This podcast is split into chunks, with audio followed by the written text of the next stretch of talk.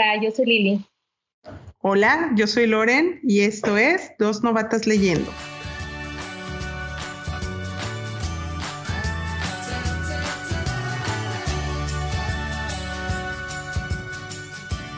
Hola, hola, bienvenidos. Este es el séptimo episodio de Dos Novatas Leyendo.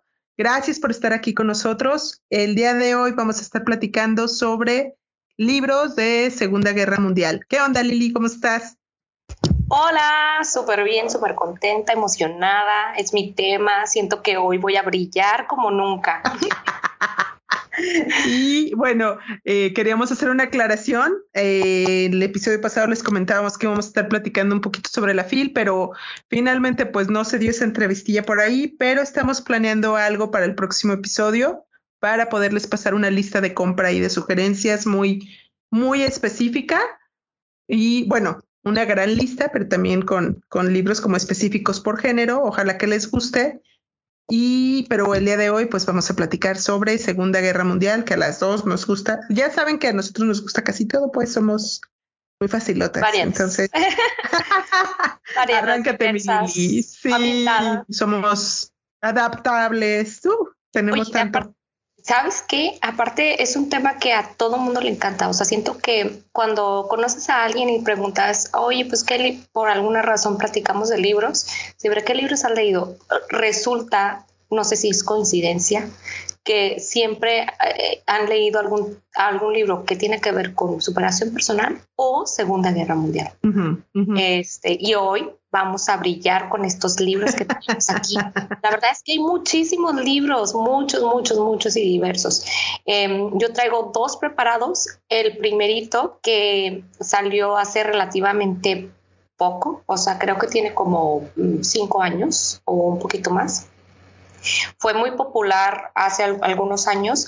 Hay muchas reseñas en YouTube, pueden ver muchos comentarios de este libro y se llama El tatuador de Auschwitz. No sé si se pronuncia Auschwitz o Auschwitz. Auschwitz. Porque sabes que alguien alguna vez me corrigió, pero pues como yo hablo español, digo Auschwitz. Pero bueno, cosas que no saben, cosas que... Ah, pues se fregan todas las que me han dicho que es Auschwitz yo voy a decir Auschwitz y a ver qué, y a ver qué. Sí, a ver qué. El tatuador de Shrini Winnie. ah, no, eso puede sonar al Eso puede sonar. Este, exacto. A ver, pues vamos a empezar con este libro que la verdad es que mm, siento que es un libro que es bastante fácil de leer. Es una novela de no ficción histórica, es decir, fue un acontecimiento que en realidad pasó. Y básicamente, pues les cuento así como, como el ambiente.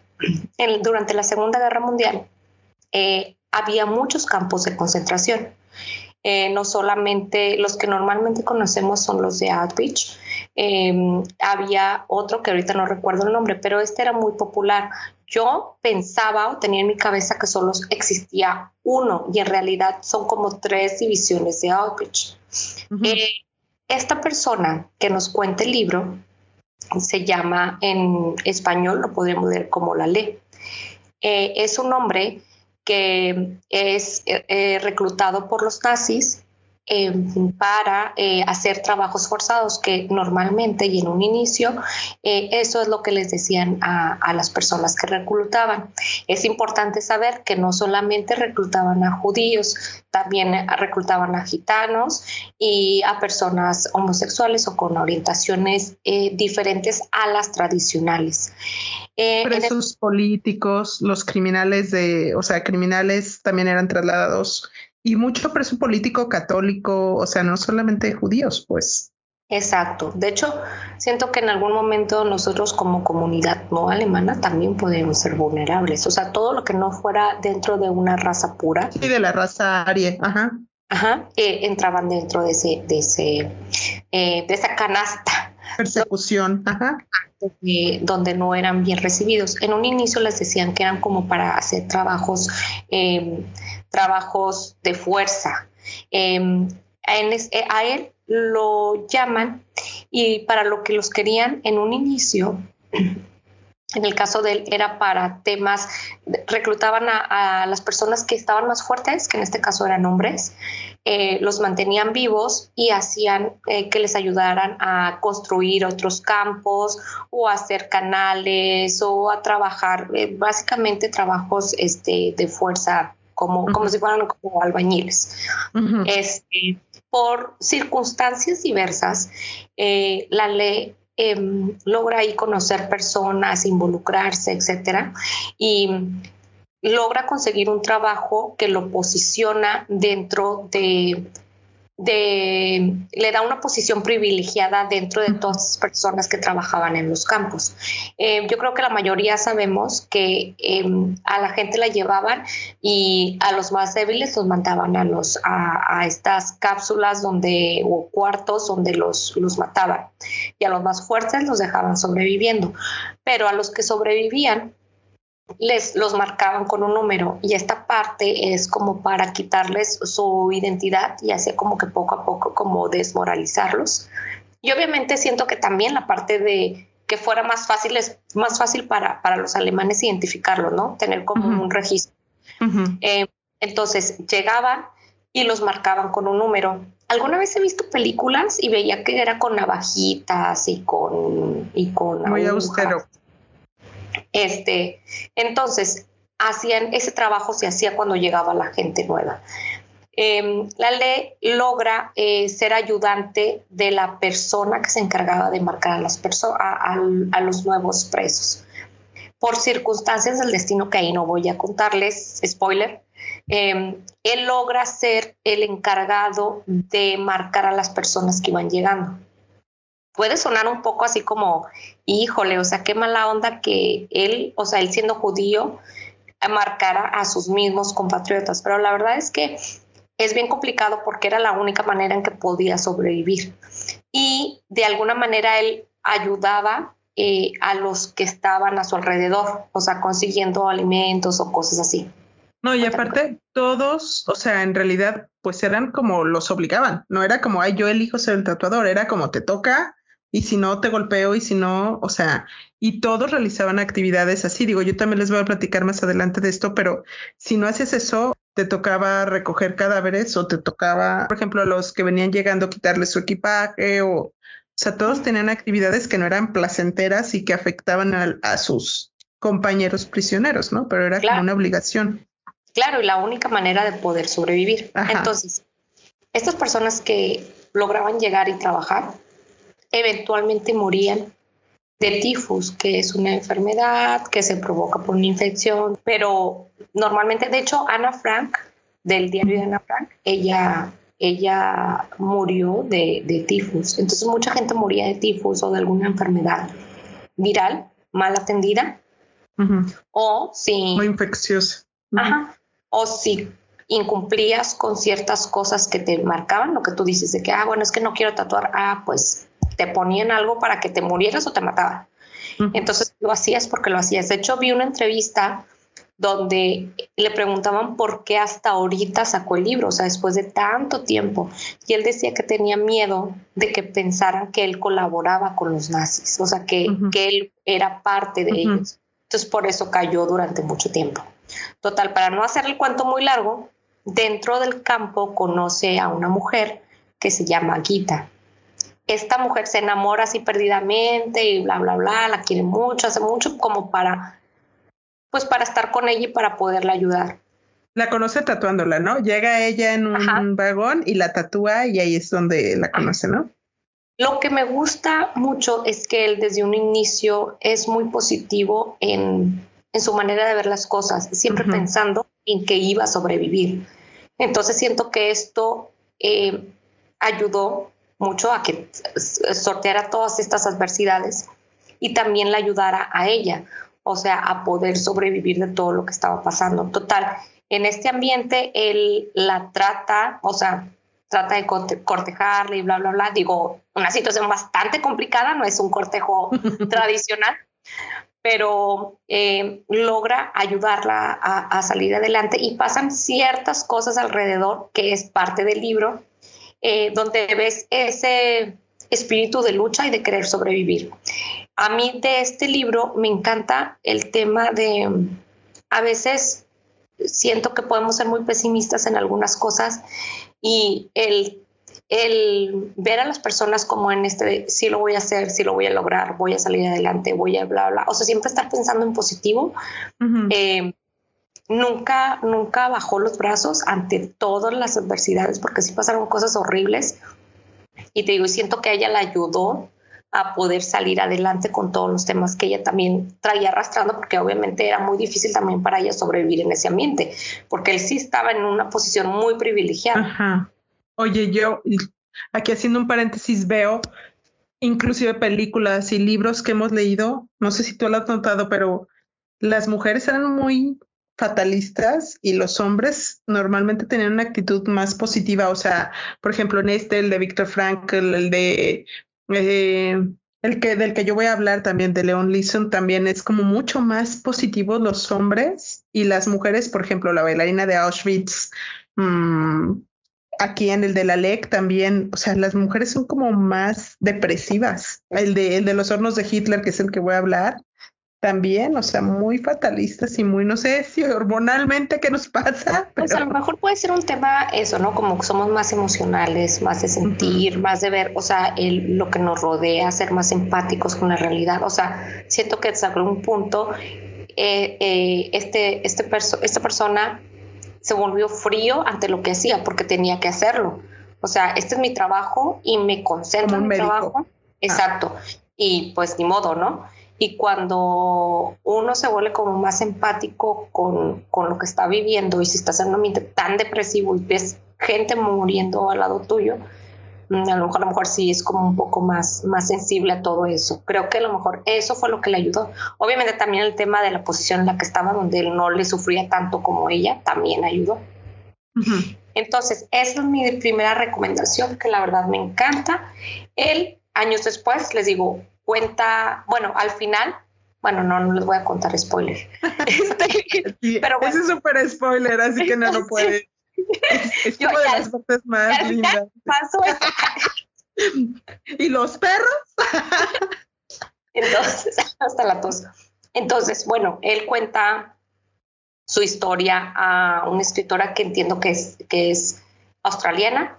Y este, y, y pues ya logra escribir el libro. Y sí, padricísimo, la verdad es que me encantó. Y un libro muy leído, muy comentado, tiene muy poquitas páginas, tiene menos de 300 según yo, eh, 307. Entonces se lo recomiendo mucho. Eh, vamos a platicar aquí de libros que son como bastante fáciles de leer, rápidos y con una historia. No. Ah, yo, el mío no es, el mío está súper denso. Uno, el otro está muy sencillo, pero sí. el primero está súper denso. Bueno, los míos, los míos iban a estar un poco más tranquilitos y no tan, tan salvajes. Creo que hoy te toca a ti ser la, así, la fuerte y la ruda de esta, Uy, sí. esta sesión. Vas. Sí. Voy. Bueno, el tuyo es El tatuador de Auschwitz, escrito por Heather... Heather Morris. Heather Morris. M-O-R-R-I-S. Para que lo anoten, El tatuador de Auschwitz. Muy bueno y muy de fácil lectura, ¿no? O sea, muy para... Es bueno para... Ajá, o sea, te mantiene como todo el tiempo ahí. Eh, no para adolescentes, obviamente, porque... Ajá es como muy triste, o sea, muy duro. Sí, yo también creo que no, no es para adolescentes, pero es para novatos leyendo, o sea, sí, adultos. sí adultos, de muy fácil, de muy fácil lectura, la verdad. Entonces, este, y esa parte de que sea una historia real, la verdad es que también te vuelve como más cercano, ¿no? Uh -huh. Entonces, ahí va, primera sugerencia. Vas tú. Muy bien. La segunda, el libro, el primer libro del que yo les voy a hablar es Los hornos de Hitler. Y no, la verdad, este uh, libro es Duri, duri, sí, muy, muy explícito, muy, muy fuerte. Está escrito por Olga Lengel. Ella es rumana, nacida en 1920 y falleció en el 2001 en Nueva York. Eh, ella presidía su fundación y digo, la verdad no me puse a investigar mucho, pero les platico a grandes rasgos. La fundación lleva como nombre su número de tatuaje, que se me hizo padre cómo hacer la relación. Ese, la verdad no investigué su número ni nada, pero ella presidía su fundación con su número de, de prisionero. Wow. Ella también estuvo en Auschwitz. Eh, bueno, y este libro la verdad es que sí está muy, muy, muy descriptivo, muy explícito y eh, pues para empezar, como que quiero como explicar que ella hace dos divisiones. Explica como la parte de los datos y por otro lado explica ya la parte como de su vida sentimental, emocional, etcétera. Hace como una diferenciación, pero su, su libro está muy cargado de datos también, que está muy interesante. No podía evitar pensar en, en Svetlana Alexievich, o sea, porque es un relato con, aunque no tienes pruebas, pues es como lo que ella vivió, ¿no? Y lo que vio con sus propios ojitos. Y lo que me impresionó mucho es que fue publicado en 1947, dos años después de la liberación. Entonces, o sea, lo escribió inmediatamente después. Siento que sí se sienten esos toques de, pues todavía de rencor y de, de dolor muy fuerte que ella sentía aún. ¿Manda? De sufrimiento. Sí, todavía ella perdió a su familia, perdió a sus hijos, a, a, su, a sus padres también quiero hacer como hincapié en que la lectura me fue un poco complicada porque siento que brinca mucho en tiempo y en espacio. O sea, que de repente te está hablando que estaba aquí y en Auschwitz y luego habla de Birkenau y luego habla de recién llegada al campo de concentración y luego pasan tres meses y luego se regresa cuando y no es tan explícita. Entonces, esa parte me fue un poco difícil, como que no es tan, su edición les faltó esa parte, y bueno, al principio la primera sección del libro habla de todos los cambios que vivió Alemania. Ella es rumana, pero en el momento en que se, se ya ellos empiezan a sentir la guerra, era Hungría, o sea, el mismo territorio ahora pertenecía a Hungría porque los alemanes le habían cedido el territorio a Hungría y pues primero explica cómo habían cambiado las cosas en Alemania. Ejemplos así como muy precisos son, por ejemplo, que los alemanes aprobaron la eutanasia, entre comillas, porque pues no era aprobada por la gente que la recibía, pero para deshacerse de toda esta gente de, de raza aria, pero que tenía algún, eh, pues alguna enfermedad crónica, algún defecto de nacimiento o algún síndrome, ¿no? Entonces, pues a eliminar primero todo eso. Después platica también, por ejemplo, cómo tenían estos campos para reproducirse, que metían a gente de raza aria pura, súper sanos, con el simple objeto de que se reproduzcan para crear la supremacía de humano, ¿no? Y luego platica también que el gobierno húngaro pues se puso de modito, o sea, que, que le sorprendía mucho a ella que el mismo gobierno pues venía y por su propia voluntad entregaba a su gente, a su gente hebrea, ¿no? Y que dice, sin darse cuenta, dice, me parece lo más estúpido porque ellos no se daban cuenta que al final del plan también los excluían a ellos porque no eran raza aria pura. Entonces, primero muy voluntariosos porque como Hitler le cedió este territorio a Hungría en su gobierno, este, pues como que ya estaban comprometidos, pero eran pronazis. Entonces, nunca pensaron que iban a llegar a estas consecuencias y ya después ella te empieza a platicar que fue como la parte que más impotencia te hace sentir porque te lo comparte, cómo le quitan sus cosas. Su marido era médico, había formado una clínica, te platica toda la parte familiar y como en un segundo todo lo que formaron en años de su vida te lo quitan, ¿no? Entonces esa parte es como muy emocional, muy personal y es como la que te comparte mucho su impotencia. Y ya entrados en, el libro, ya cuando los toman prisioneros, o sea, te platica cómo los, embaucan y los hacen como que solitos entren a, a este estado de, de, ser prisioneros políticos.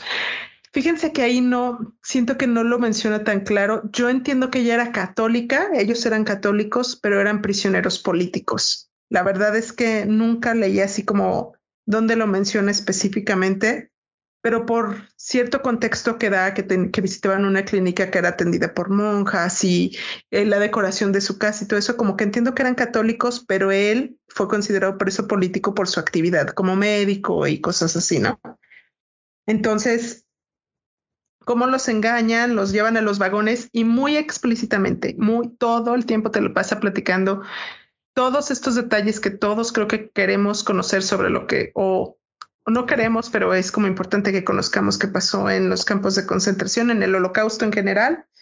Pero, por ejemplo, al principio esto del vagón, que lo suben a un vagón con otras 100 personas, pasan ocho días encerrados, es un vagón de, ganado donde solo hay una rendijita, no tenían donde ser del baño, no tenían comida, no tenían agua, no tenían, o sea, la gente se iba muriendo, los muertos iban acumulando, había gente con escarlatina, gente con tifoidea, con disentería, o sea, todo lo que van viviendo, gente que se envenenaba y que se moría así.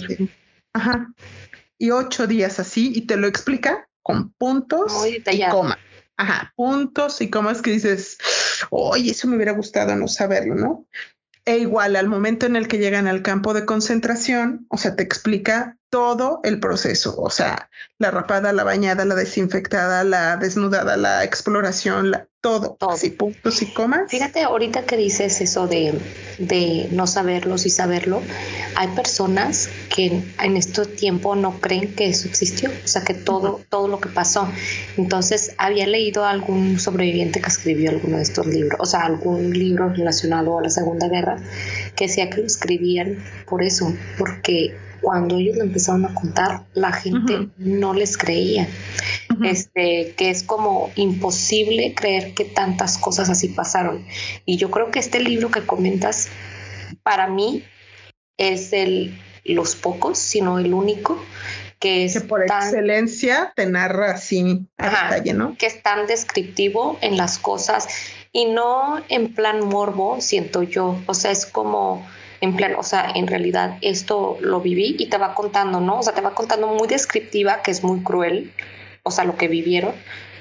Te cuenta como, como, cómo lo vivieron. Ahorita lo que decías de los vagones y sí, yo lo leí hace tiempo, no lo recordaba tan fresco, pero sí, o sea, como que me hiciste recordar esas cosas que, que cuenta en el libro, o sea, tan, y, y, más adelante les platico por qué lo hace. O sea, porque ella tiene un motivo que empezó a escribirlo así tan detallado. Entonces, ahorita más adelantito pero sí específicamente decide escribirlo tan detallado por un motivo, pues entonces sí es como muy, lo que tú dices, es un libro muy, o inclusive las fotos, ahorita les platico también de eso, sobre las fotos que vienen aquí. Y, y bueno, dentro de esto que les decía que ella platica también la parte de datos y la parte emocional, en la parte de datos ella explica esto que tú comentabas, de que estaban juntos Auschwitz y Birkenau. Entonces, Birkenau era el centro de exterminio. Entonces era como la filita en donde te encaminaban a las cámaras de gas y a los hornos. Y Auschwitz es, era un, centro de trabajos forzados. De hecho, ya explica que había este, muchas compañías alrededor como para trasladarlos rapidísimo. Y estaba Siemens, y estaba Krupp, y estaba cosas, o sea, compañías así, en donde la gente que estaba concentrada en Auschwitz y que todavía podía trabajar, los mandaban a trabajar ahí o a reparar las carreteras o que ahí también está interesante porque he leído junto con este libro algunos otros que cuando tú conoces un poco la Segunda Guerra, tú te imaginas que solo existían estos dos campos, ¿no?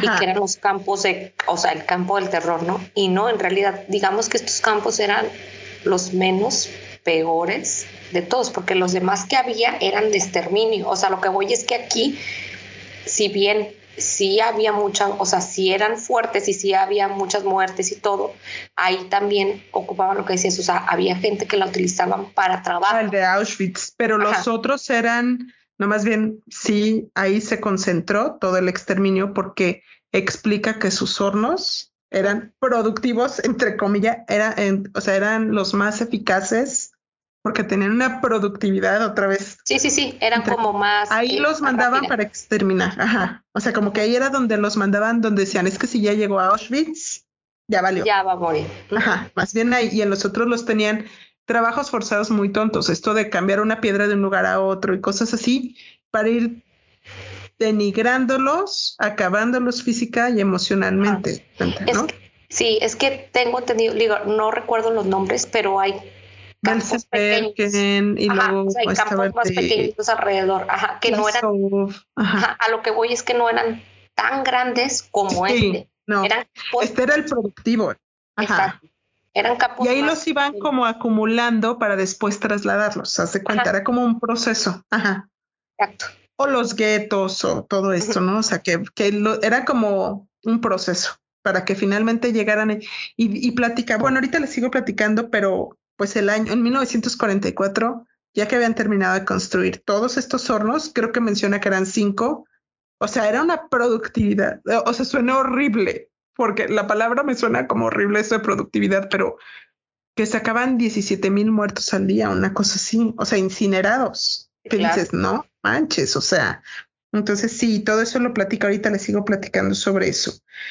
Bueno, lo que comentaba de las fotos, ¿qué fotos? ¿Te acuerdas, Lili, o no? Sí, sí, sí, sí, me acuerdo, horrible. Las fotos más feas que he visto, yo de creo. Hecho, ese libro lo presté y tú que me estás escuchando sabes quién eres y que no me lo regresaste. No, tú no. Yo, tú capaz no, que me lo... capaz, no. Yo lo tenía y no supe dónde quedó y lo volví a comprar porque no, o sea, también no supe dónde quedó. No, se lo presté a un amiguito. Queremos nombres. Queremos más.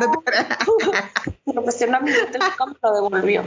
Pero bueno, sí, pero, pero sí me acuerdo las fotos. O sea, me acuerdo que era, o sea, es un libro como, siento yo que si te gusta el tema de la Segunda Guerra, es un libro obligado como para más, o sea, obviamente no es por morbo, es como ser la historia. Para entender, conocer, hay mucho dato, insisto, mucho dato muy preciso sobre esto de cuánta gente llegaba en los vagones, cuánta gente era exterminada al día, cuándo se incrementó esta productividad.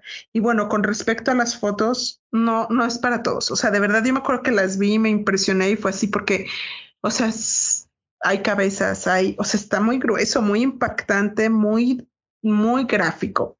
Y bueno, viene detalle en cada foto y explica que, por ejemplo, que me llamó muchísimo la atención eso, que los soldados americanos hacen, bueno, norteamericanos, hacen que los civiles, lo que tú decías, dieran un tour por todos los, campos de concentración como para decir, o sea, no lo estamos diciendo nosotros, vayan y sean testigos de las cosas que se vivieron dentro de esos lugares y cómo la gente, los cadáveres están maltratados, golpeados, muertos por inanición y vean y sean testigos y además los obligaban también a enterrar los cuerpos.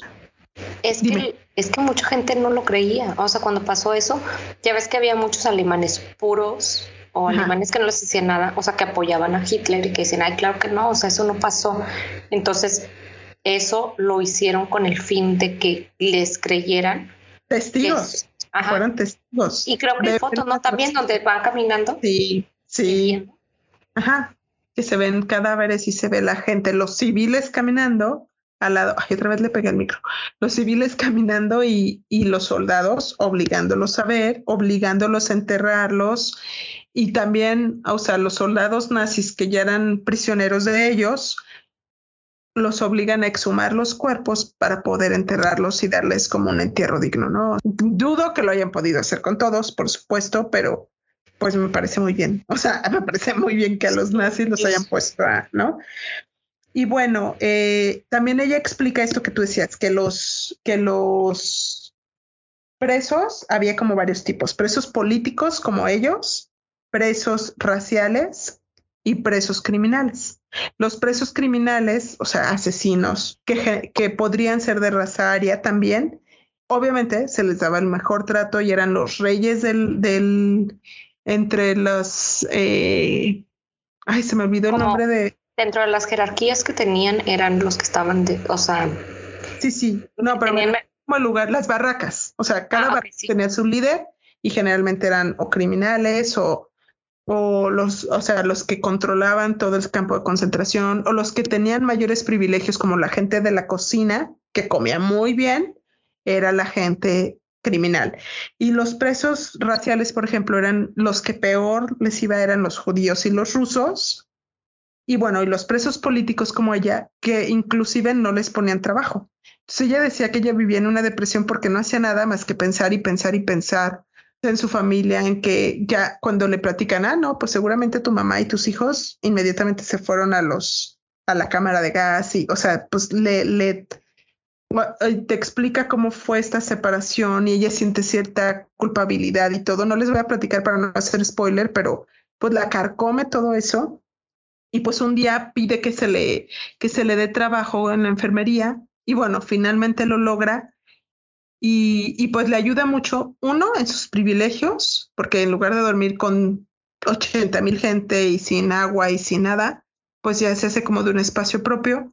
Y Eh, también, bueno, dice que el ambiente en las barracas era súper pesado porque los nazis les inculcaban, bueno, la SS les inculcaba como pelearse entre ellos por todo, por eso no les daban comida, por eso no les, o sea, para generar un ambiente que a veces en las películas no se ve y que dicen, ay, todos nos ayudábamos, todos nos, sí, no dudo que hubiera quien, pues en general el ambiente era súper rudo y súper hostil. Y no es cierto de que ahí todos somos súper chomps y nos o sea, no, dice eso no es cierto, porque ya cuando estás a ese grado de tener tanta hambre y todo, era una ferocidad que te deprimía. Entonces, en su, como en su privilegio de ya estar en la enfermería, conoce a un hombre que, que lo estaban tratando por una herida en el pie y él nota, o sea, se lo hacen amigos, eh, se lo hacen amigo, perdón, las enfermeras y ella, y él era el que les traía las noticias como del progreso de la guerra. Y él la nota deprimida y la, como que la parte le dice, oye, si te das cuenta que tienes un trabajo privilegiado y que, y ella, pues sí. Entonces le dice, oye, ¿y te gustaría hacer más? Entonces la invita como a participar y le dice, como en tu trabajo podrías ser o funcionar como, como nuestro centro de correos en donde podemos como resistencia dejar paquetes, dejar notas y todo esto. Y ella, sí, sí, me interesa muchísimo. Le dice, pero ¿estás de acuerdo que puede ser o sea, te pueden torturar si se dan cuenta que eres parte de sí. ¿Estás de acuerdo? Sí. Entonces, ella dice que esto le dio como un motivo para vivir. Entonces dice que eh, él también le dice, tienes que abrir muy bien los ojos, ser muy consciente de lo que estamos viviendo, porque cuando salgamos lo tenemos que contar al mundo para que esto no vuelva a pasar y para que la gente se entere de todas las atrocidades que están pasando aquí, porque la gente no se lo va a creer y ella dice que por fin, después de tanto tiempo, que en realidad creo que estuvo como un año pasadito en el centro, en el campo de concentración, como no sabía si el marido estaba vivo, obviamente sabía que los hijos y los papás ya no, pero dice, por fin tuve como un motivo otra vez para volver a vivir y volver, aunque no era así como súper gratificante, y de ahí, pues caen en sus manos todos estos datos de los médicos, o sea, cuántos muertos, cuántos, o sea, está muy, muy impactante los datos. Ya no les voy a leer, igual ahí se los ponemos en las redes sociales después para no extenderme mucho, pero eh, pues me encantó así como ya la motivación que tuvo de pertenecer a la resistencia, ¿no?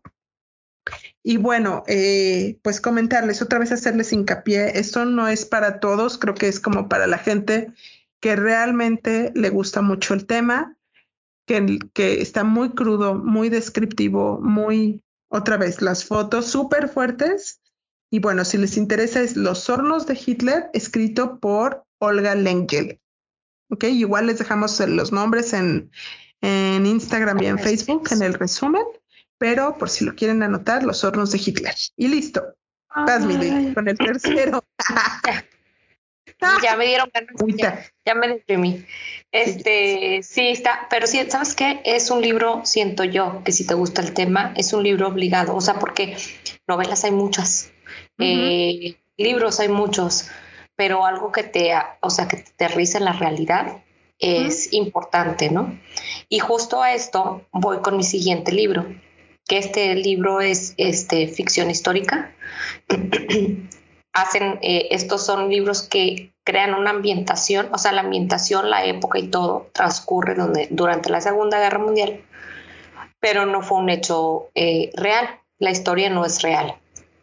Lo que rescato de esta historia es que no fue en Alemania, o sea, fue en Francia, que no se habla mucho de Francia. El libro se llama El Ruiseñor de Christine Hanna eh, también un libro que está mucho en redes sociales, este, es muy comentado. A mí me lo recomendó una, una amiga que ama la novela romántica. Entonces, ya se imaginarán cómo para dónde va el libro. Mm. ¿Tú tocas ya? Sí, son de estos libros. Tengo dos tocallas que las dos les encanta leer. Entonces ahí tengo una división. Una le encanta la novela romántica y entonces este libro es tal cual novela romántica. Em, romántica y no. Eh, lo que me gustó de este libro es eso, que, que la ambientación está en, en, Francia. Entonces les empiezo contando y de ahí van a ver como lo, lo entretenido, lo divertido o lo interesante de este libro. Em, para no hacer el cuento tan largo, porque es un libro de 592 páginas, fue publicado en el 2015 y eh, trata de dos hermanas muy diferentes y ahí vamos a ver también, eh, como que me hiciste recordar ahorita lo que decías, como, como esto de las mujeres, ¿no? Cómo se tomaron el tema de la guerra, cómo les afectó. Una se llama Viene, que es este, esta es una mamá, que es este, la esposa sumisa, la que cumple, o sea, como el protocolo que se debe seguir de una mamá, este, recatada, bla, bla, siguiendo. Como nosotros. Ándale, obedecer al esposo y así. Y está la hermana, que es más joven que ella, tiene 19 años, la pintan como una mujer muy guapa, em, que es rebelde, que, le gusta como la aventura y los retos. Entonces, mm, dentro pasan algunas cosas eh, eh, al inicio de la, de la novela que hace que el papá, eh, Vianney estaba casada y vivía en un pueblito alejado, o eso te hace creer esta ambientación, un pueblito más alejado, Isabel eh, regresa porque estaba en un como orfanato, regresa con su papá a, la capital, a París. Y, este, y por toda esta mente que se está viviendo tan fuerte que se viene, donde está llegando la invasión alemana, decide mandar a su hija a vivir con su hermana, que las dos son tan diferentes que no se llevan pues también, ¿verdad? La hija y la hermana la, la, las dos son hermanas. O sea, hace cuenta, el papá manda a la hija con la hermana. O sea, estas dos Ah, la hija chica, ok, ok. La hija chica, hija chica, hija. Entonces manda a la hija rebelde con la hermana. Que siento que también hay un tema de, ay, pues es que eres muy rebelde y no te aguanto, pues vete, ¿no? Entonces. Lo hemos visto. Ah, no, no es cierto. Y entonces se va y en este transcurso, para llegar a la casa de la hermana, conoce un chico y se enamora. Este chico forma parte de la resistencia contra los alemanes. Eh, y ya, pues ahí le endulza el oído y se enamora de él y bla, bla, bla. O sea, sucede así como que en transcurso, pues así como una pequeña historia de amor. Este, no estoy diciendo ningún spoiler. Qué bueno porque no lo he leído. Este, y entonces, eh, por X o Y llega a la casa de la hermana, este eh, hombre con el que se enamora eh, desaparece por circunstancias diversas y llega a la casa de la hermana. Al esposo de la hermana lo mandan llamar a la guerra y se va. Entonces ellas dos viven en esta casa pues prácticamente tratando de sobrevivir a la ocupación nazi. Em, por la situación en la que está la hermana, por la situación geográfica en, la que está la hermana, los nazis deciden ocupar esa casa eh, como centro de operación. Creo que hemos visto como en varias, eh, hay, películas y libros donde hablan esto, donde los alemanes de repente llegaban a una casa y de que pues esta casa es mi centro. Ajá. de hecho, pues en Francia lo que leí es como que Francia decide cederle, o sea, cuando ya no puede como luchar contra Alemania, deciden como darle la mitad del territorio a los nazis y la mitad del territorio lo conservan como para su gobierno y todo esto. Entonces, creo que esa parte. Ajá, y eso cuenta que dentro de, toda esta historia conoce un poquito más que yo no conocía mucho de, de la ocupación alemana y cómo es que operaban. Hay cosas que te cuestionas, porque a final de cuentas es una novela de ficción.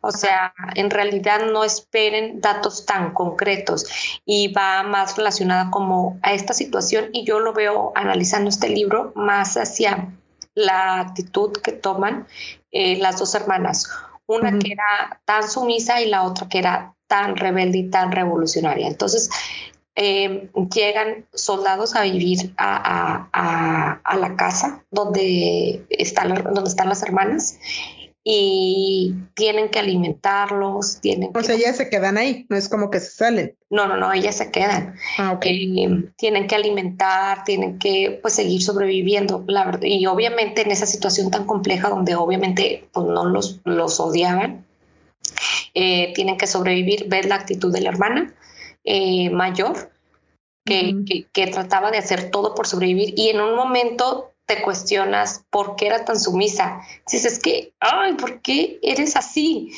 Y la otra que era como todo el extremo tan rebelde, este, trata de unirse a la resistencia, pasan ahí ciertas cosas, era tan rebelde que le contestaba a los soldados este, alemanes, o sea, situaciones en las que la otra decía, es que tampoco seas tan rebelde, o sea, te van a matar de un tiro y como que tú sola te hace como llegar a tus conclusiones de decir, ok, o sea, ¿qué tipo de actitud hubiera tomado yo en este tipo de situación? Como quiero sobrevivir, pero pues tampoco quiero que me maten. O sea, no quiero que me maten por andar de contestor. Pero tampoco quiero que me denigren, tampoco quiero que, ¿no? Sí. Exacto. Y ahí pasa, durante la ocupación de los alemanes en esa casa, pasan varias cosas bastante fuertes que pues bueno, son parte de lo interesante del libro, pasan situaciones bastante fuertes y complejas que es la parte de tratar de sobrevivir para, para poder pues llegar a, buen término, porque aparte la hermana mayor tenía una hija. O sea, y todo, o sea, todo estaba mal. Y también los vecinos la veían mal, porque era como esta mujer. Los ayuda. Que recibió a los alemanes y aparte no tiene marido y ahí viven alemanes. O sea, era como por donde lo vieras, o sea, ella la atacaban afuera, siendo una mujer como tan conservadora, tan siguiendo las reglas, la atacaban afuera los vecinos y, y, adentro pues también estaba viviendo como su propio infierno. Y, y la otra hermana que trató de luchar a su manera para poder sobrevivir. A mí me pasó que hubo momentos en el que sí me sacaron la lágrima, sí decías que porque, o sea, sí llegan los momentos en que te da rabia, te da coraje, quieres llorar. Entonces, eso es lo que rescato del libro, o sea, el tema de la meditación y el tema de, que sí te mueven sentimientos. Vi algunas reseñas, hay gente también eso y hay gente que lo ama y hay gente que así lo mega, o sea, odia porque dicen es que no es como completamente la Segunda Guerra Mundial, o sea, yo quiero como algo más bélico, algo. Y en realidad este Ahí están los hornos de Hitler, pero para todo hay opciones, exacto, ¿no? He oído eso que es muy conmovedor, o sea, muy emocional, muy, o sea, como muy tierno, muy, ¿qué hubiera hecho yo? ¿No? Exacto, entonces eso es por eso escogí este libro, porque um, sale completamente como de lo tradicional, que era por ejemplo, el libro que les dije del tatuador, que es como una historia como muy desgarradora, pero dice que sabes que se vivió, o sea, como que, eh, como que si alguien te está contando su historia. Y en este caso, con este libro de, de Luis Señor, em, te pones más en los zapatos y dices qué actitud hubiera tomado, qué hubiera hecho yo, está la parte romántica que está linda, o sea, es un poco, siento yo, como no tan denso, a lo mejor, digo, obviamente. Más diversificado. Exacto. Entonces siento que te ayuda como llevártela como más tranquila. No lo sientes, o sea, son más de 500 páginas y no sientes que son tantas. Entonces yo sí lo recomendaría y si te gusta como la novela romántica, este, este libro sin duda lo recomendaría. Entonces, esa es mi segunda recomendación. Muy bien, El Ruiseñor de Christian Hanna. De Christian Hanna. 592 páginas, 2015, creo que está en, por la editorial de Penguin Random House. Estoy seguro. Pero seguro lo encuentran. Es, los dos que mencioné son súper populares últimamente. Sí. Ahora vas. Muy bien, yo. El cuarto. Se llama El chico sobre la caja de madera. Está Buenísimo. No lo he leído. Yo, o sea, sí, como que me acuerdo que me costó trabajo conseguirlo, pero ahorita lo busqué y está en Amazon disponible. 180 paginitas. Y ahorita 180 pesos. 180 pesos, bueno, en dólares, 9 dólares te saldría. O sea, está muy, muy barato. ¿La caja de quién? El chico sobre la caja de madera. Ah, escrito por Leon Leeson, Leeson y este bueno, y son las memorias del sobreviviente más joven de la lista de Schindler.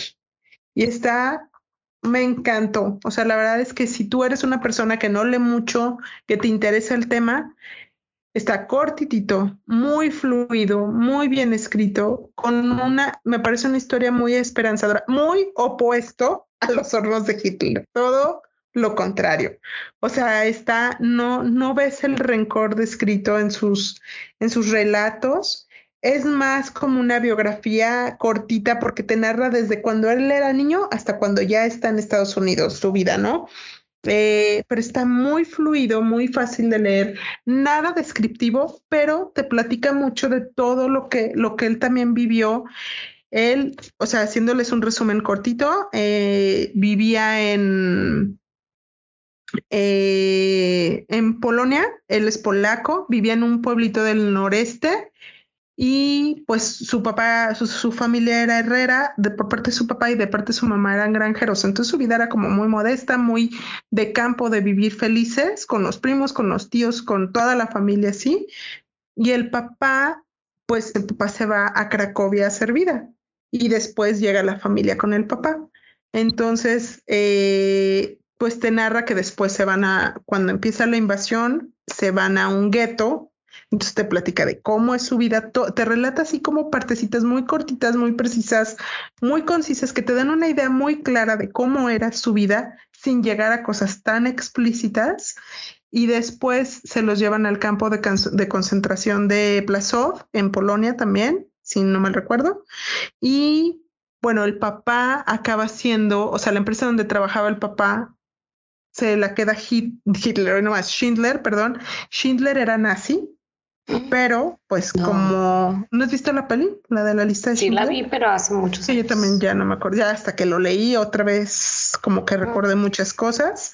Schindler era nazi porque era su disfraz. Entonces, Schindler fue un héroe para este niño. Finalmente, a ellos los pasan al campo de concentración y el papá le pide a Schindler cuando llegan al campo de concentración que también los contrate a ellos, ¿no? Entonces, poco a poco consiguen que contraten a la mamá, la pierden parte de la familia y, y los que quedan en el campo de concentración son contratados por Schindler y también te platica pues cómo dormían en el campo de concentración, cómo vivió solito un tiempo y pues desesperanzado porque no estaba cerca de su papá, de su mamá, de sus hermanos, de nadie, se, estuvo un tiempo solito, cómo comían, entre comillas, porque eso no era comer, su caldo de con una cáscara de papa, ¿no? Y todo esto, pero insisto, nunca llega a lo explícito, nunca. Entonces está muy esperanzador, muy contado desde otra perspectiva, siento yo. Entonces, él, el libro está, eh, él vivió de 1930 al 2013 y el libro se publicó en el 2013 y no le tocó verlo. No, o sea, no puede ser posible. Sí, pobrecillo. Entonces, y él dice que ya cuando lo liberan, bueno, platica la parte que vivió con Schindler, que cómo fue tan Schindler tenía una apariencia así tan humana. Schindler tenía una apariencia de fiestero, de tenía fiesta con los nazis en sus oficinas todo el tiempo y que estaba todo el tiempo en el mercado negro como tranza, como entonces los judíos y los nazis tenían esa imagen de Schindler. Cuando él llega a trabajar a la fábrica, eh, pues se da cuenta que Schindler gasta todo su, dinero en sobornos para conseguir judíos. Entonces, cuando iban a trasladar a uno de sus empleados, pues se encariña Schindler con sus empleados y cuando iban a trasladar a alguno de sus empleados, él decía, no, no, no, no, o sea, él no, porque él es mi experto, no te lo puedes llevar y, y él, él se pone como ejemplo, por eso es el título de, de la, del libro, porque dice, es que yo tenía 15 años, ¿cuál podía ser mi especialidad? O sea, decía él, no te puedes llevar a él porque es mi experto en esta máquina. Y dice, lo que yo hacía era jalar una palanca que ni siquiera alcanzaba y que me tenían que poner una caja de madera para que yo alcanzara la palanca.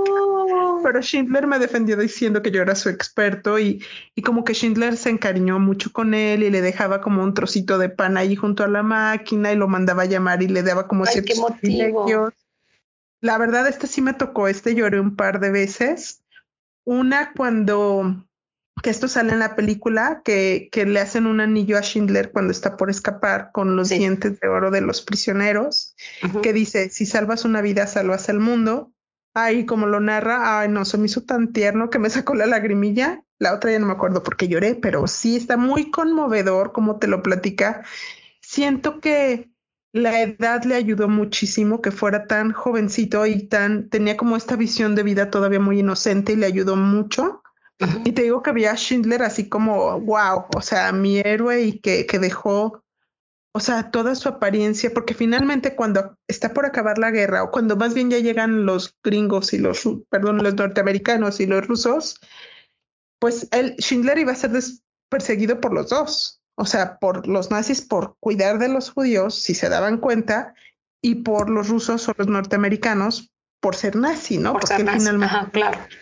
Y él escapa hacia el norte, es, digamos, escapando de los rusos, porque los rusos no iban a oír explicaciones y los norteamericanos podían ser más abiertos con él. Y bueno, otra parte que platica del libro que se me hizo como muy, muy buena o muy rescatable es la parte de que él dice que cuando ya los liberan, platica todo también, tanto que les costó volver a adaptarse porque seguía el antisemitismo y no conseguían trabajo y pues finalmente deciden irse a Estados Unidos, que ya estaba la familia de su mamá aparte. y, este, y él dice que él se le facilitaban los idiomas y él se adaptó muy fácilmente, ¿no? Y, pero dice que le impactó muchísimo un día que iba en, en el camión. Tiene muchas similitudes para los que han leído La bailarina de Auschwitz. Siento que tiene como partes similares por la edad, por lo que vivieron. Y dice que iba en el camión y a él le gustaba sentarse hasta atrás como para ver todo. Y le encantaba, era como algo que disfrutaba mucho y que de repente se paró el chofer y le dijo, no puedo seguir hasta que tú te pases para adelante, ¿qué estás haciendo ahí? Y que él no entiendo. Dice, es que los asientos de atrás están reservados para los negros. Y dice, y pues fue un flashback así súper fuerte de que el tranvía era igual, estaba reservada la parte de atrás para los judíos. Y dice, ¿cómo en este país que aprendí a amar por mi libertad, por ellos también son súper, o sea, tienen su parte. Sí, sí, sí, pues, también racista. Racista. Y dice, yo pensé que esto era nada más para los judíos en Europa y me dolió mucho darme cuenta que también aquí existe eso, ¿no? Bueno, y, otra parte que me llamó muchísimo la atención es cuando él platica que cuando él llega a Estados Unidos deciden no platicar nada de su experiencia en la guerra, porque dice que cuando llega le empieza a platicar a un vecino, es que no comíamos, nos estábamos muriendo de hambre, comíamos un caldo de dudosa procedencia con una cáscara de patata y y que el amigo le dice, sí, aquí también sufrimos muchísimo porque hubo racionamiento. Entonces dice, yo entendí que él no me iba a comprender mi sufrimiento y entendí que su sufrimiento para él fue importante, pero que nunca iban a entender lo que yo vivía. Entonces preferí como dejarlo guardado para no, aparte me encantó como su, su humildad de, para no hacer menos su sufrimiento, ¿no? Entonces, ay, qué pues, lindo y decide que no lo va a platicar con nadie, solo lo platica con su esposa. Y el día que sale la película de la lista de Schindler, le sorprende mucho. Él ya era mayor y dice, bueno, dice, tuvo un parteaguas y dijo, él creo que ya tenía 40 años siendo maestro en una secundaria y, o sea, ya tenía una vida ahí. Sí. Entonces, cuando vio la lista de Schindler, dijo, bueno, pues creo que sí debería de hablar al respecto para que la gente conozca y, y Dice, sobre todo como para hacerle un homenaje a Schindler y, y demás, ¿no? Entonces, pero dice, pero no estoy listo, necesito prepararme, ¿no? Entonces pasa un tiempo y le hacen un reportaje y sale en primera plana del periódico. Entonces dice que, que él cuando salió del campo de concentración le dolió, le dolió mucho la indiferencia de sus amigos, cómo lo trataron tan mal, sus amigos de la infancia que lo querían y cómo hubo una indiferencia y le dolió mucho mucho, mucho. Y que el día que sale la primera plana del periódico en Estados Unidos, todos sus alumnos y toda la gente que vivía a su alrededor se conmueve mucho y le dicen, ¿por qué nunca nos dijiste? O sea, nadie sabía que era polaco, porque era tanta con los idiomas que nadie notó y le decían, oye, ¿no eres de aquí? No, soy del este, pero nunca decía de Polonia. o sea, no, de, de Florida, o sea, ¿no? Entonces, porque él vive en California, entonces dice que, que hubo, tuvo muchas muestras de alumnos que le decían, profesor, ¿cómo que usted vivió esto? O sea, sorprendidísimos. Y de ahí pues ya se dedicó a dar como conferencias y pláticas y, y, y al final le dan un doctorado honorífico en la universidad donde daba pláticas y dice, uy, mis papás se hubieran sentido tan orgullosos que en Polonia los nazis creían que yo, un chico judío, no era digno de estudiar la secundaria. Y él pensó así, es, creo que esa parte fue la que me hizo llorar otra vez, que, que decía que mis papás se hubieran sentido tan orgullosos de saber que aquí me dieron un doctorado honorífico por todo lo que viví y que allá yo no era digno, ¿no? De la educación. Y este, pues nada más para cerrar, o sea, me gustaría decir que es un libro súper positivo, muy para los jóvenes porque no está nada gráfico, nada descriptivo, nada explícito. Te dice, o sea, todo lo que podríamos saber de la Segunda Guerra Mundial, como vivieron el holocausto específicamente, que son datos interesantes y que no están como muy grotescos, muy explícitos, esto que decía. Y el plus que me encanta es que trae, este sí trae fotos, pero familiares. Y a mí me encanta eso, cuando traen como fotos familiares y que ves quién te está narrando la historia, su familia, todos los personajes que son verídicos por ser una historia real. Están súper lindas las fotos y cuando las ves, creo que eso te conmueve más todavía. Oye, ¿sabes qué? Ese libro podría ser mi libro del año, pero sin duda. O sea, así de, así de simple puede ser mi Sí, está. Ya me emocioné, quiero. Simple, muy cortito. Yo creo que para cualquiera que le guste el tema o que quiera saber un poquito más o que no le.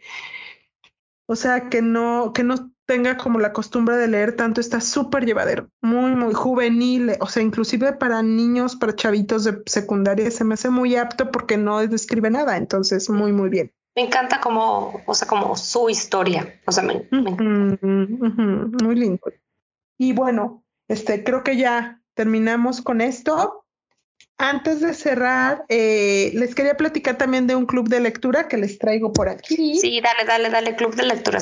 Y bueno, del club de lectura se llama en eh, Instagram, me lo pueden encontrar como entre letras y entre letras y relatos. Lo lleva Caro y Sabri de Argentina y Ecuador. Y bueno, ellos, eh, ellas tienen dos sesiones al mes, es sin costo. Eh, para estar como, tienen dos sesiones para irlo platicando como intermedio y eh, pueden encontrarla en Instagram así, entre letras y relatos. Ahí también ellas hacen como reseñas o, o recomendaciones de libros y varios consejos para mejorar la lectura y todo esto. Y para ponerles unos ejemplos de lo que están, el, próximo libro que van a leer es ah, Nosotros en la Luna de Alice Kellen. Y para ponerles ejemplos de libros que han leído, es. ¿Sí lo dije bien? No, me trabé. Sí, que leído. No. Eh, cadáver, cadáver exquisito. Uy. Mm, la trenza. Sí, ese oído que está medio rudo. Sí. La trenza y eh, El instinto, que también es como de thriller, según yo. ¿Lo leíste El instinto? No lo he leído, pero sabes que también puede ser por el tema de octubre y Halloween, que hemos estado muy Halloweenescos. Este, pero sí como que eh, la parte eh, que me gusta de los, del círculo de lectura es que eh, cada círculo tiene como su toque, ¿sabes? O sea, hay unos que son como más como lo que decíamos, novela romántica o de terror o diverso. Entonces, de películas. Y eso te ayuda mucho como a abrir el panorama. Y la parte esta de películas, o sea, leer el libro y ver la película y dices, wow, qué padre. O sea, como que lo complementas muchísimo.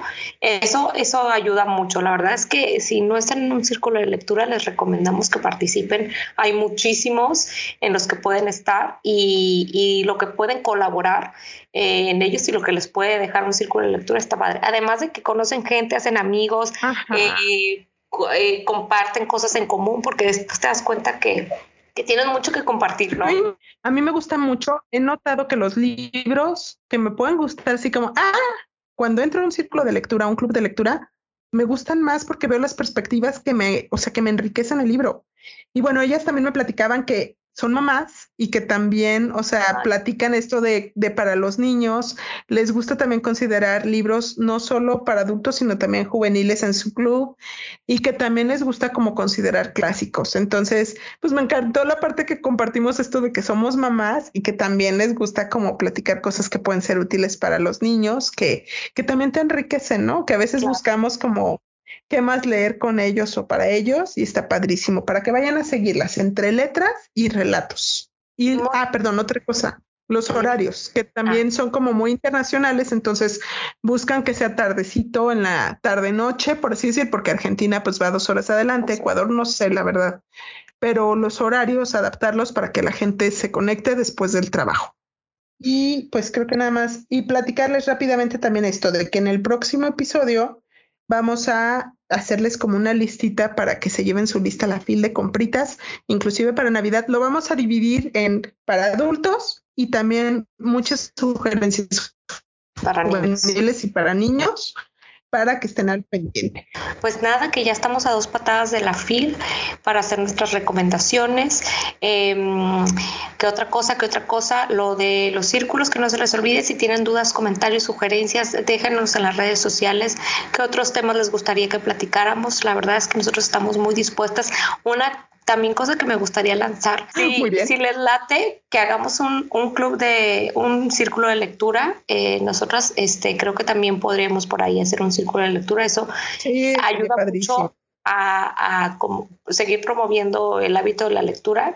Y también eh, que ustedes como vean esta parte que es eh, em, ver otros puntos de vista de un libro, que eso es lo que te da eh, los círculos, ¿no? Como yo, tengo como tres amigas que lo han pedido y que ya están firmadas para conectarse, así que ya tenemos auditorio de tres. Tenemos de tres, ya con que sea una, tú y yo. tú y yo. tres y otra, y ya tres,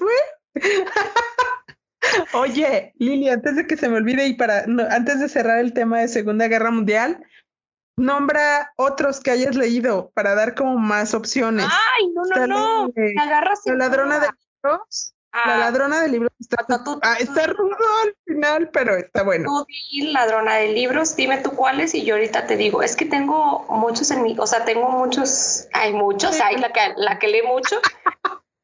tengo, la bailarina de Auschwitz también. Ese es buenísimo. Ese como tema de superación personal y cuando estás en un momento así como down, ese es un libro que... Ajá, ayuda muchísimo, ¿no? la tatuadora está súper lindo. Creo que fue el libro como con el que yo me enganché otra vez a este ritmo de lectura. Entonces está muy, muy... Está tristón, la verdad, pero está lindo. Está peregrino, ya habíamos platicado de él, de Sofía Segura. Ah, bueno, está muy bueno. El que sí o sí voy a recomendar, y yo creo que con ese yo creo que me voy a despedir. Bueno, hay dos. Este, La caída de los gigantes, que ya sabes que yo La caída de los gigantes me encantó. No, pero esa es primera. Esa es primera. Ah, esa es primera. Es que estoy en guerra. El invierno, el invierno del mundo. ¿Es el invierno del mundo? Ese es el que habla de la guerra, que no lo hemos leído, pero debe estar buenísimo. Ah, pues recomendaría el farmacéutico de Auschwitz. ¿La catadora ya lo leíste? La catadora ya lo leí. Hay muchos, muchísimos, muchísimos. Este. ¿De Praga ya lo leíste? Eh, ese no lo he leído. El hombre en busca de sentido también. Este. El de Ana Frank. El de Ana Frank, Amor y Horror Nazi. Nacidos en Mauthausen. Ay, no, no, no, ese de Nacidos en Mauthausen, si no lo has leído, son niños que nacieron. Sí, me lo compartiste, ¿te acuerdas? No. No pude, ¿eh? o sea, llega un punto en el que, y sabes tampoco cuál no me gustó, el del niño de la pijama de rayas, y, aparte el niño se llamaba Bruno y mi hijo se llama Bruno, entonces no, sufrí. No, ya de que, vaya, vaya amigos, ya no lo voy a leer. Este, Vida y Destino, Vida y Destino es muy bueno también. Este, pues hay muchos, muchos, muchos. Eh, sí, yo creo que ya, porque si no, no termino, no termino nunca. Tengo muy bien, entonces, oye, vamos, y para el cierre, los que sí recomendamos. Primero, ¿cuál fue el tuyo el primero? Para que no se olviden de los nombres. El que los que recomendaron, recomendado, ah, recomendamos el tatuador de Auschwitz y el de El Ruiseñor de Chris, Hanna. Y Heather Morris. Y acá es Los hornos de Hitler de Olga Lengel y El chico sobre la caja de madera de Leon Layson. ¿Ok? Muy bien, anotados. Yo el de la caja me lo voy a comprar, pero ya que ya vi que está más caro aquí que ya. Pero ah. sí o sí. Cómpralo y te lo llevo. Va, muy bien. Pues muchas gracias, gracias por habernos acompañado. La verdad es que como siempre un placer, la pasamos súper a gusto, yo me divierto mucho. Loren, ¿qué quieres contarnos algo más? ¿Añadir? No, nada más yo también me encanta hacer esto, así que sí, esperamos no aburrirlos mucho porque la pasamos muy bien y aquí vamos a seguir. con lo que les gusten nuestras aportaciones. pues y nada, pues les mandamos muchos saludos. Ay, muchas gracias a todos los que nos mandan mensajitos y nos siguen y nos hacen retroalimentaciones. Ay, muchas, muchas gracias, de verdad, muy útiles. Muchas gracias, Soxo. Háganos recomendaciones de temas, de lo que quieran. Digo, tenemos infinidad, ¿verdad? Pero ustedes recomiéndenos que quieren que platiquemos. Muy bien, pues muchas gracias. Hasta la próxima. Bye.